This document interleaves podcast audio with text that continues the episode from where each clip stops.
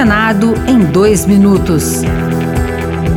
Eu sou Marluce Ribeiro e você ouve agora as principais notícias do Senado Federal desta quinta-feira. A comissão de juristas responsável pela revisão e atualização do Código Civil recebeu novas sugestões para aperfeiçoamento das regras atuais em reunião na Bahia nesta quinta-feira proteção de pessoas absolutamente incapazes e liquidação de dívidas nos condomínios foram alguns temas discutidos no encontro.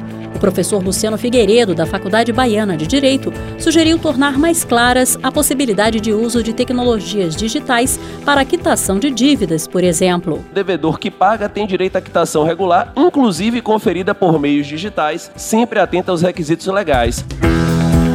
O senador Eduardo Gomes, do PL do Tocantins, pediu à Agência Nacional do Cinema informações sobre quem poderá ser enquadrado nas regras de um projeto que estende a cobrança da contribuição para o desenvolvimento da indústria cinematográfica nacional aos prestadores de serviços de streaming, que são os vídeos sob demanda.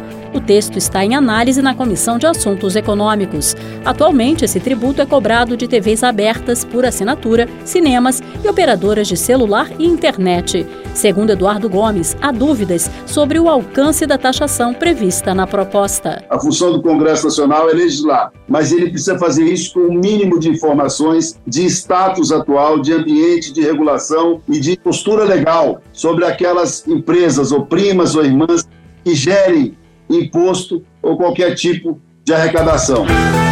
Outras notícias sobre o Senado estão disponíveis em senado.leg.br barra rádio. Senado em dois minutos. Uma produção Rádio Senado.